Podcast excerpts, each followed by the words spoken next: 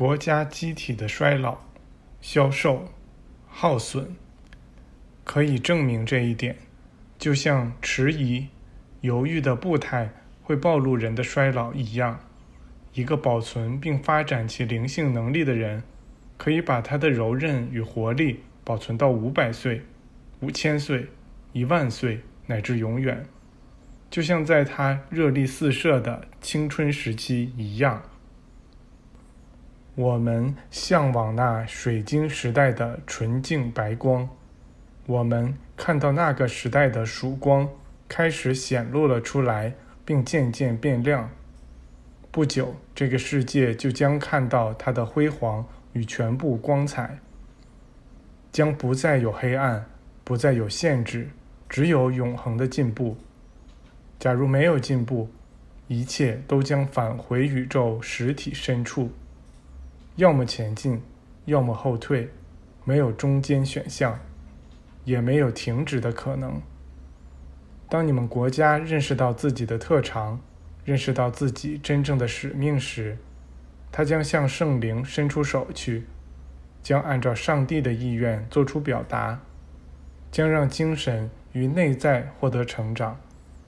那时，你们这个伟大的国家将成为一个无法描述的奇迹。当然，你们的国家在发展初期。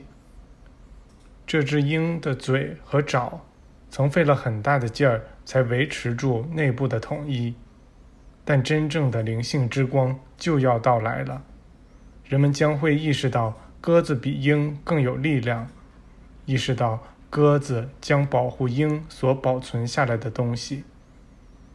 好好看一看你们在世界贸易所有通道中发行的那些硬币上刻着的这些字吧。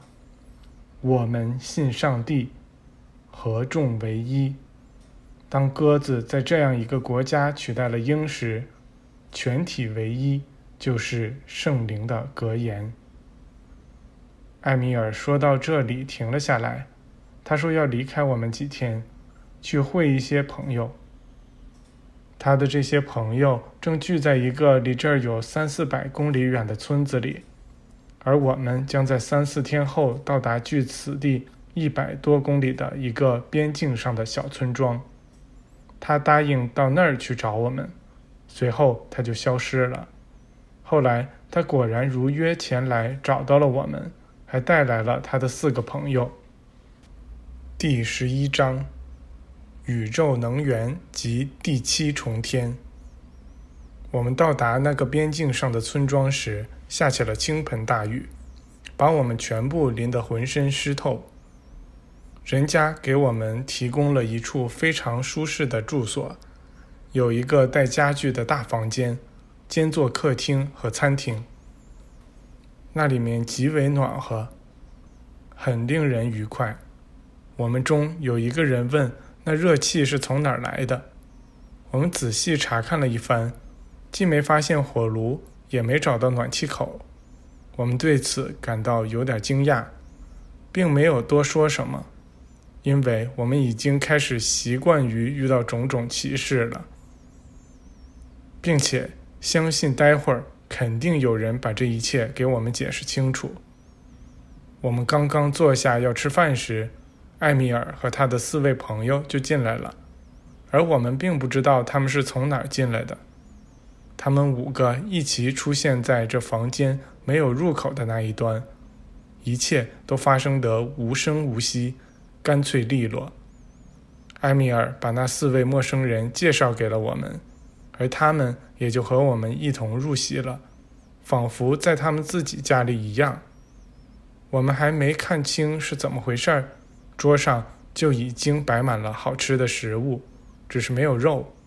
因为这些人不吃任何曾享有清醒生命的东西。饭后，我们中有一个人问：“这房子是怎样取暖的？”埃米尔说：“你们在这个房间里感觉到的温暖，来自于一种力量。那力量对我们每个人来说都是可以接触的，可以使用的。人们可以同这个力量取得联系。”它比一切机械力都更高级。人们可以用它来产生光、热，甚至还能用它产生能量以驱动机器。我们把它叫做宇宙力量。它是天赋带来供其所有孩子使用的一个神圣的力量。你们如果使用它的话，可能会称之为永动力。它能让任何机器运转起来，能进行运输而不耗费一丁点燃料，还能提供光和热。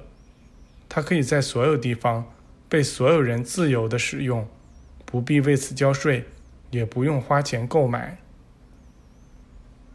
我们中有一个人问：我们刚才吃的食物是否也是从万有直接来到他们这里的？就像那个面包以及我们至今所得到的那些补给一样。